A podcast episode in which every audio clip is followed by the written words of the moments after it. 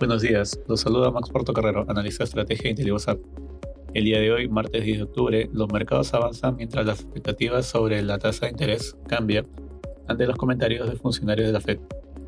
En Estados Unidos, los futuros avanzan a medida que los rendimientos del Tesoro a 10 años retroceden.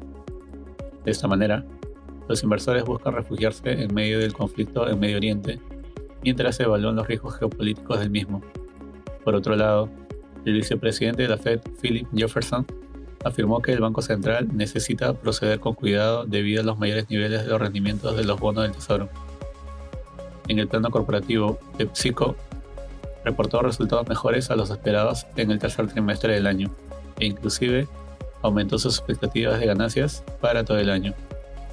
En eurozona, los principales índices del bloque obtienen rendimientos positivos, revirtiendo los retrocesos vistos el día de ayer. Las acciones de viajes motivaron parte de las ganancias, a pesar de la incertidumbre mundial con respecto a la guerra entre Israel y el grupo militar palestino Hamas. Asimismo, el mercado europeo mostró una recuperación ante los moderados comentarios por parte de funcionarios de la Fed.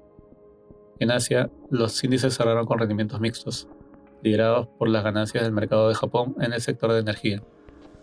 Respecto a commodities, los precios del oro y cobre retroceden durante la jornada. Finalmente, el precio del petróleo baja, ubicándose alrededor de los 86 dólares el barril WTI.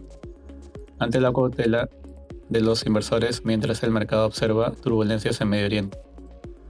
Muchas gracias por su atención y si tuviera alguna consulta no duden en contactarse con su asesor.